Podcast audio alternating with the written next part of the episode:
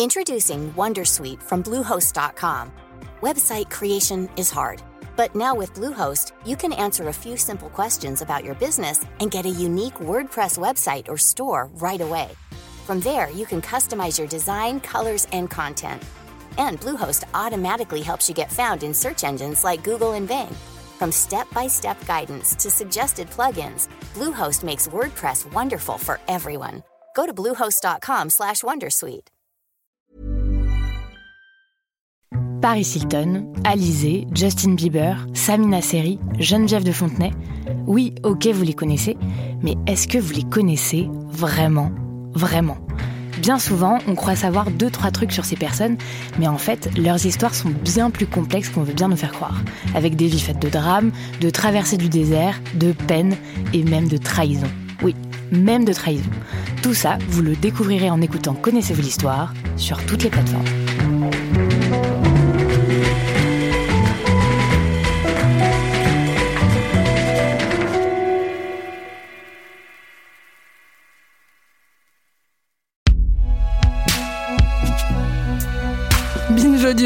Salut, c'est Thomas Rozek.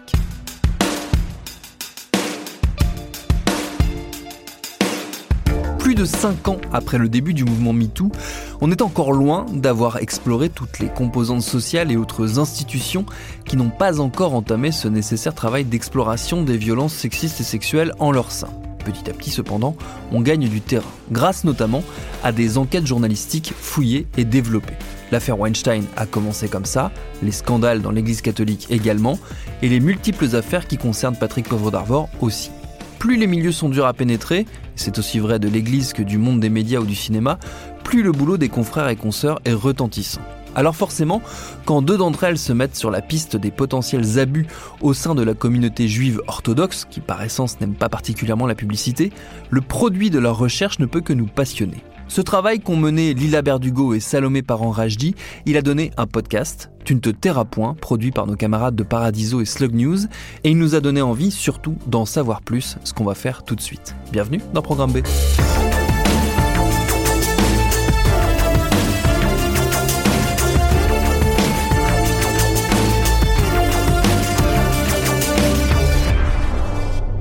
Et pour comprendre les ressorts de cette enquête en six épisodes, j'ai donc invité Lila Berdugo et Salomé Parent-Rajdi à venir nous raconter comment elles avaient pendant plus d'un an enquêté sur le milieu juif orthodoxe français et quel avait été le point de départ de ce travail au long cours. C'est Lila Berdugo qui répond la première. Avec euh, Salomé, on est parti euh, du coup euh, du rapport Sauvé, qui est un rapport qui a exposé l'Église catholique et, et les abus sexuels au sein de l'Église catholique.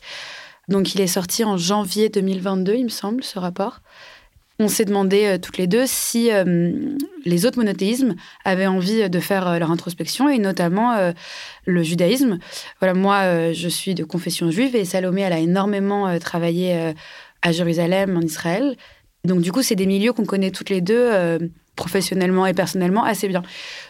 Quelques mois, il me semble, après euh, la publication du rapport Sauvé, il y a aussi eu euh, en Israël un scandale qui a éclaté, qui a fait pas mal de bruit, notamment aussi euh, dans la communauté juive à l'international, que ce soit du coup en France et aux États-Unis, qui était le scandale Chaim Walder, qui était une personnalité ultra connue chez les juifs orthodoxes, un auteur de livres jeunesse. Qui était vraiment quelqu'un qui était euh, reconnu et aimé euh, par euh, les communautés internationales. Et donc, le scandale Chaim Walder, c'est que le, quotidien Haaretz a, découvert qu'il avait abusé pendant toute sa carrière de femmes et d'enfants.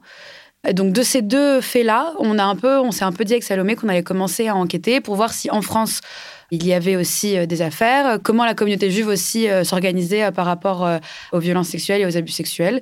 Et donc voilà, on a commencé il y a un an et demi et on a découlé notre podcast. Très concrètement sur nos affaires, on a commencé à travailler en partant de l'affaire du rabbin numéro 1.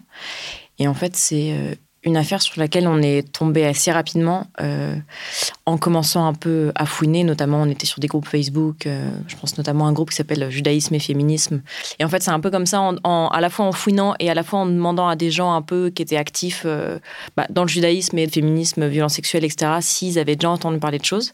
Et c'est comme ça qu'on nous a parlé bah, de cette histoire et de cet homme. Et c'est là qu'on a commencé, en- entre guillemets, à dérouler la, pelote en, parlant d'abord à Déborah. Tu as mentionné ce personnage, rabbin numéro 1, donc il y en a trois, c'est rabbin numéro 1, 2 et 3. Euh, ils sont pas nommés dans le documentaire volontairement, notamment parce que euh, les affaires sont potentiellement toujours en cours. C'est une difficulté quand on est journaliste de s'attaquer à une, une matière qui euh, n'a pas terminé sa vie judiciaire. Le rabbin numéro 3, on le nomme parce que lui, c'est Oui. le seul. euh, donc, c'est le rabbin euh, Yosef Ohayon, parce que lui, donc, c'était qui était rabbin à Marseille. Et lui, on l'a nommé parce que ça a été jugé. Et c'est vrai que c'est une question. Bah, déjà, on n'a pas toujours été d'accord euh, sur le sujet avec, euh, avec Lila. Euh, Est-ce qu'il fallait ou pas le nommer euh, Et je pense qu'au final, on est toutes les deux très contentes de la décision euh, qu'on a prise. Les victimes nous avaient dit non, on veut bien parler euh, s'il n'est pas nommé, notamment parce que alors pour l'instant il n'y a pas eu de plainte et je ne dis pas qu'elles vont forcément le faire, mais en tout cas c'était disons on ne sait pas ce qui peut arriver après, donc on veut nous aussi pour euh, voilà pour protéger notre histoire quelque part, ne pas que notre nom soit affiché et aussi parce que c'est déjà tellement dur d'être les premières à prendre la parole que ben du coup en plus de nommer cette personne c'est pas forcément facile. Et après, on s'est dit, qu'est-ce que ça apporterait concrètement de plus? Alors, il y a évidemment des gens qui nous ont dit, euh, on le reconnaît de toute façon, ça aurait été mieux de le nommer. Je, je sais pas s'il y avait. euh, en tout cas, nous, on s'est dit que c'était mieux de ne pas le nommer parce que quelque part, voilà, c'était aussi une manière de rendre plus euh, universel, si je puis dire, ces affaires-là. Et qu'en fait, là, on parle d'un homme, de deux hommes en particulier, mais ça, pourrait être d'autres personnes. On a beaucoup débattu euh, pour savoir si on voulait ou pas euh, nommer euh, ces, rabbins. La conclusion de tout ça, est- c'est que nous, ce qu'on voulait dénoncer, ce dont on voulait parler dans ce podcast, c'était avant tout d'un système, de comment l'institution a protégé, a déplacé, a parfois silencié les victimes.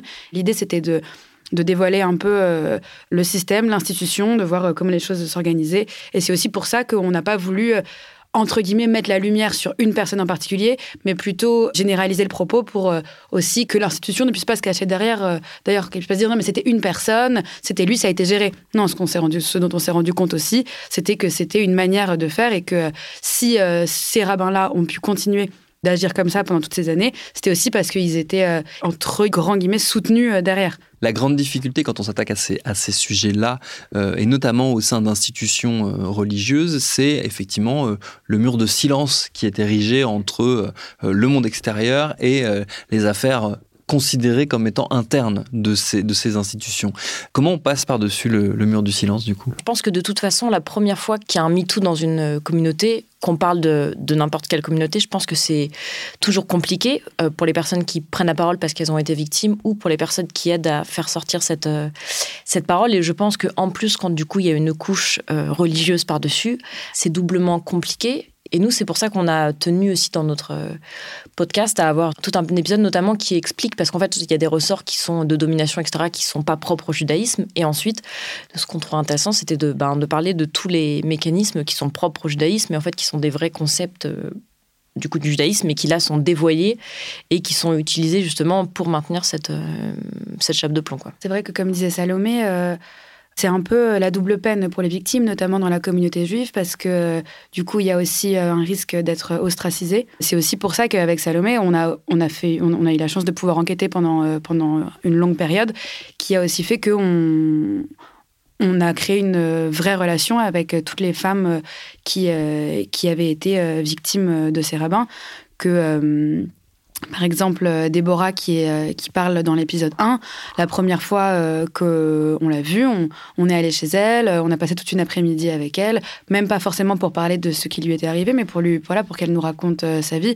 C'est En tant que journaliste, c'est un, un devoir et c'est aussi hyper important de créer une relation de confiance avec les personnes qui veulent bien nous, bah, du coup, nous faire confiance pour libérer la parole. Donc voilà, ça a été une première chose déjà d'établir une relation de confiance. Et dans un second temps, il y a aussi vérifier les faits. C'est une étape qui est extrêmement difficile pour les victimes et aussi pour nous, parce qu'à aucun moment on veut remettre en cause leurs paroles, à aucun moment on veut les mettre en fragilité, mais c'est aussi dans notre travail de journaliste hyper important, donc de demander entre guillemets des preuves quand c'est possible. On a eu de la chance avec Déborah. Elle avait énormément de matière, elle avait des messages, elle avait des photos, elle avait des captures d'écran, de discussions entre le rabbin numéro 1 et, et d'autres victimes qu'elle avait réussi à recueillir. Donc ça, ça a été énormément de, de matière dont, on a pu se servir. Mais euh, voilà, il y a aussi des moments qui sont durs, qui sont des moments euh, très factuels où nous, on va demander euh, des dates. et c'est pas agréable, ça c'est évident, mais c'est aussi des moments qui sont hyper importants dans notre travail de journaliste. Ça a été pour toutes des processus. Il y en a qui n'ont pas voulu clairement nous parler. Mmh. Il y en a où vraiment il a fallu prendre le temps, aller les voir plusieurs fois. Et après, je pense que ce qui était aussi pas facile, c'est que comme on développe des relations assez longues et que on est à la fois très dans l'écoute et comme temps, il faut vérifier tout ce que tout ce qu'on nous dit et que et puis même après la sortie, en fait, ce qui était, enfin nous des fois, ce qui était compliqué aussi à gérer, c'était euh, le rapport avec ces personnes parce que c'est vrai que c'est un rapport de journaliste, mais en fait, c'est plus qu'un rapport de journaliste à un moment parce que c'est bah, c'est des personnes qui nous font confiance, euh, qui nous vraiment, il y en a certaines, c'était quand on les laissait, on sentait qu'elles étaient littéralement vidées. Donc voilà, faut prendre des nouvelles, comment ça va. Enfin, et puis parce que c'est jamais facile entre guillemets de, de réceptionner une parole comme ça et qu'on a envie de le faire le mieux possible. Donc c'est vrai que c'était des, questions où est-ce qu'il y a la mm. limite entre notre travail de journaliste, l'écoute qu'on a, est-ce qu'il faut revoir les personnes? Enfin, donc ça, c'est vrai que c'était intéressant et on, a essayé en tout cas de, de, le faire le mieux possible. Mais c'est vrai que c'était assez pesant. Enfin, évidemment pour elle et pour nous aussi d'être mm. vraiment plongés dans, dans ces histoires-là H24 parce que de facto on l'était. Une autre limite dans, dans ce travail d'enquête, mais qui, est, qui revient régulièrement quand on, quand on mène des investigations comme celle que vous avez, que vous avez menée, euh, c'est de ne pas se substituer à la justice, mais de quand même euh, faire le travail de contradictoire c'est-à-dire potentiellement d'alerter un auteur présumé de fait bah, d'accusation à son encontre alors qu'il n'y a pas forcément d'action en justice et tout ça. Comment vous avez intégré, vous, euh, cette donnée? Parce qu'elle fait partie euh, de, sans, spoiler, euh, sans spoiler le, podcast, elle fait partie de, votre travail à, toutes les deux. Le moment du contradictoire, c'était un peu un moment qu'on redoutait toutes les deux parce que entre guillemets ça concrétisait vraiment l'enquête et on devait aller vraiment demander des comptes donc déjà ça a été un peu bah, tactique, en vrai. C'est-à-dire qu'on a commencé, euh, quand on s'est dit, OK, on en prévient un, on prévient une personne euh, de l'institution, tout le monde va être au courant. Donc, à partir de, donc euh, déjà, il a fallu aller très vite aussi là-dedans. On, l'a fait chronologiquement, mais c'était aussi un ordre de base. Est-ce que si on dit ça à lui, lui va pouvoir se protéger, etc. Donc, ça a été ça. Et ensuite, et ça, ça a vraiment été pour Salomé comme pour moi une première, c'était qu'on a du coup euh, rencontrer euh, l'un des rabbins euh, qui est accusé dans notre, dans notre podcast. Ça a été une surprise qu'il veuille bien nous rencontrer. Et c'est vraiment une rencontre qu'on a préparée bah, pendant longtemps, quoi. Déjà parce que l'idée c'était de évidemment lui donner la parole sans sans faire du mal aux victimes, sans discréditer la parole de toutes celles qui avaient bien voulu nous faire confiance, mais aussi respecter du coup le contradictoire journalistique et lui donner la parole. C'est vrai que c'était une espèce d'équilibre bien réfléchi dans l'écriture et dans la rencontre pour être euh, sûr que euh, ne soit pas trop complaisante à son égard. Euh. mais en tout cas, c'était hyper intéressant en tant que journaliste de faire ce travail-là et c'était une, première pour, pour nous deux. C'était la même chose à la fois avec un de ces rabbins et du coup avec les institutions. Alors le rapport n'est pas exactement le même, mais c'est vrai que le contradictoire, c'était important et c'est vrai que enfin, moi, qui avait fait de la presse écrite, c'était les, contradictoires. Concrètement, si on envoie des questions, on nous fait des réponses écrites. Et là, ben, c'est des réponses à l'oral. Donc, c'est, il faut les mettre en contexte, il faut suffisamment les faire parler. Mais en même temps, c'est, voilà, à quel point est-ce qu'on les fait parler? Donc on a vraiment essayé ben, de leur donner la place qui méritait entre guillemets sans en faire trop et en mettant bien à distance ce qui ce qui nous disait quoi. Il faut se rendre compte en plus aussi et que là ça c'est vraiment les journalistes qui parlent mais nous ça faisait euh, un an et demi qu'on entendait parler de cette personne. C'est-à-dire qu'on connaissait euh, sa voix euh, son visage on s'en était fait un monde quoi. C'est-à-dire qu'on on avait eu des femmes qui nous parlaient de lui on savait ce qu'il avait fait. C'est un rapport qui est hyper bizarre en fait. On est dans un truc d'intime extrême où on a vu des échanges qu'il a eu avec certaines victimes avec des femmes. Et du coup de se retrouver devant lui aussi il faut réussir à faire la part des choses pour euh, rester euh, le plus neutre possible. Encore une fois, ne pas le braquer pour, parce qu'on voulait obtenir des réponses à certaines de nos questions. Et, en fait, c'est un peu la solution qu'on a trouvée avec Salomé. C'était que euh, la parole qu'on lui donne et le temps de parole qu'on lui donne, c'est aussi un temps de parole qui va permettre aux auditeurs de fermer des questions qui sont restées ouvertes dans, certains moments du podcast. Quand on travaille sur ces matières-là qui sont très douloureuses, vous l'avez dit toutes les deux, on se pose forcément toujours la question de notre responsabilité en tant que journaliste, notamment à partir du moment où ces affaires du coup, sont maintenant sur la place publique et de leur réception. Et la réception par les principales intéressées, à savoir les femmes qui vous ont confié leur, leur histoire. Comment vous avez géré ça et comment, justement, vous avez suivi leur réaction derrière? Je dirais presque que c'était la première des impréhensions parce que c'était vraiment est-ce que ça va leur plaire? Est-ce qu'elles vont comprendre même par exemple pourquoi est-ce qu'on parle un des rabbins? Enfin voilà, c'était des choses euh, qui étaient importantes. Et alors on sait euh, qu'il y a une des victimes qui l'a pas encore écouté, puisque de toute façon elle nous avait dit depuis le début euh, qu'elle ne voulait pas l'écouter. Mais par exemple, Déborah, elle nous a fait un retour en nous disant que elle était contente, qu'elle n'avait pas l'impression que sa parole a été dévoyée et que même elle, elle nous disait que pour moi c'est une restauration parce que je me sens plus comme une victime. Ce qu'elle nous a dit, et c'est vrai que c'était euh, bah, la chose la plus importante. Enfin, et, mais c'était clairement un stress. De, ça revient, je pense, un peu à ce qu'on disait tout à l'heure, c'est qu'il y a le témoignage, et puis ensuite, ben, de toute façon, on a, on a interviewé près de 25 personnes, donc tous les gens ne sont pas dans le podcast. Chaque personne, on a passé au moins une heure avec eux. Et au final, on a six épisodes d'à peu près 20 minutes. Donc de toute façon, il y a du tri à faire, des coupes, etc. Donc ça, c'est vrai qu'on se dit tout le temps, est-ce que les gens vont comprendre euh, que c'est quand même un travail journalistique et qu'on doit en ressortir des choses, donc on ne peut pas tout garder. Mais pour l'instant, en tout cas de la part des personnes qui ont participé et euh, qui témoignent, on est plutôt content vraiment des retours. Il y avait vraiment euh, cette idée de, responsabilité, et c'est une vraie responsabilité qu'on avait envers euh, les victimes, de ne pas déformer leurs paroles, leurs propos, ou en tout cas de bien traduire ce qu'elles avaient bien voulu nous confier. Ce qu'on s'est dit, c'est qu'on a, eu la chance de, faire cette enquête sous, le format d'un podcast, et que du coup, on a une, une grande liberté, et que par exemple, on est hyper heureuse d'avoir pu dérouler le témoignage et de Déborah euh, et de Hélène dans la longueur, là où on n'aurait peut-être pas forcément pu le faire avec un autre euh, format. Et c'est d'autant plus euh, une fierté euh, d'avoir pu leur donner la parole. Et ça s'est posé justement la, question du format, parce que tu le mentionnais à l'instant, l'idée, le, fait que, effectivement, le fait que ce soit de l'audio. Bon, alors moi je prêche un peu pour ma paroisse, mais je trouve que c'est forcément d'autant plus puissant. Mais est-ce que ça s'est posé la question du format, parce que ça aurait pu être aussi une enquête de presse écrite, ça aurait pu être un documentaire audiovisuel. Est-ce que ça, ça a été une interrogation de se dire alors comment est-ce qu'on raconte cette histoire? De avec quel outil journalistique on la raconte La première euh, option, pour être très honnête, c'était d'en faire un documentaire euh, télé.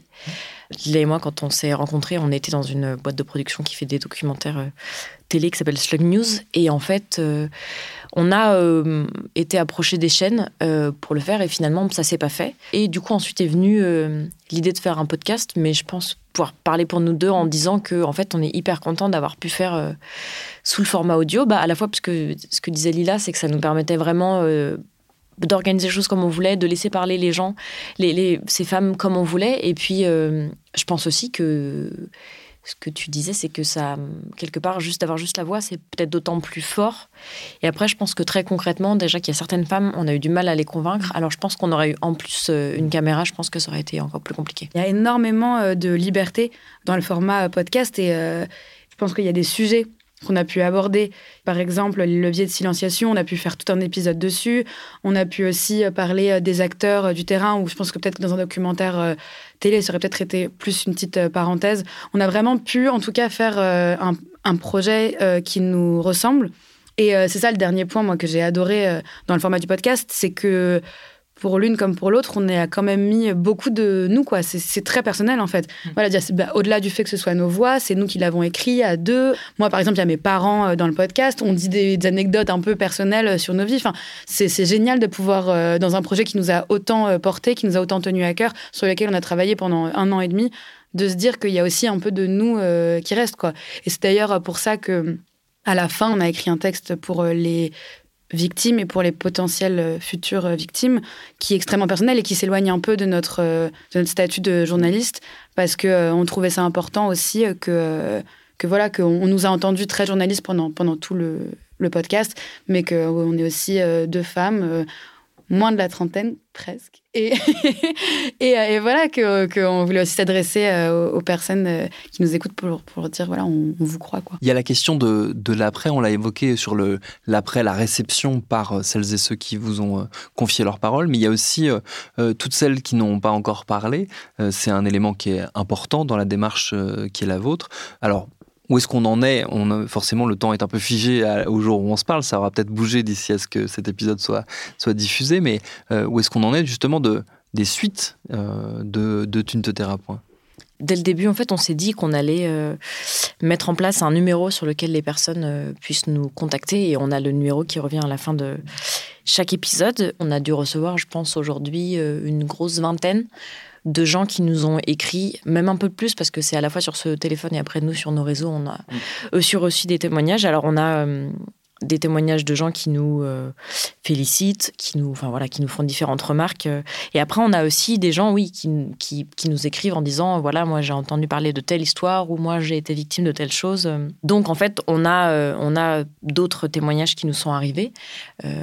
et après, on a aussi eu peut-être des, institutions qui se disent comment est-ce qu'on peut réfléchir maintenant, alors qu'ils ne sont pas les institutions officielles type consistoire, mais des, des organisations qui disent bon, mais qu'est-ce qu'on peut faire maintenant? Il faut qu'on profite de ce podcast pour rebondir. Enfin, on sait bien que ce podcast, ça va pas euh, faire tout exploser. Enfin, même. Mais en tout cas, c'est vraiment, on le voit comme un quelque part comme une brique de plus de ce qui mm. avait déjà été fait, c'est-à-dire par les organisations comme Nous pour Elle, euh, qui ont fait la fameuse lettre ouverte qui parlait notamment du rabbin euh, numéro 1, ou de Colel, cette collectif aussi de femmes féministes juives, qui nous ont aussi beaucoup aidés. Donc, on se dit que que quelque part on accompagne cette libération de la parole. Et en fait, ce téléphone, euh, en tout cas ces témoignages, on invite les gens à nous à témoigner parce qu'ensuite, on ne sait pas encore quelle forme ça va prendre, quelle nature ça va prendre. Mais en tout cas, ces témoignages vont servir à quelque chose, c'est sûr.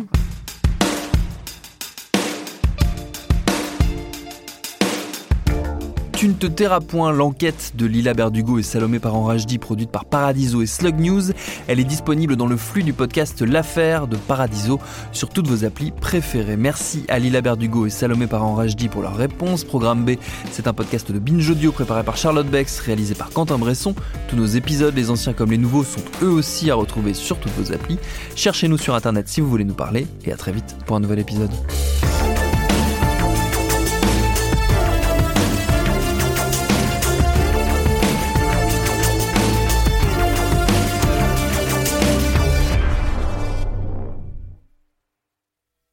Salut, je m'appelle Camille Test, je suis journaliste et prof de yoga et j'anime Encore Heureux, un podcast sur la santé mentale.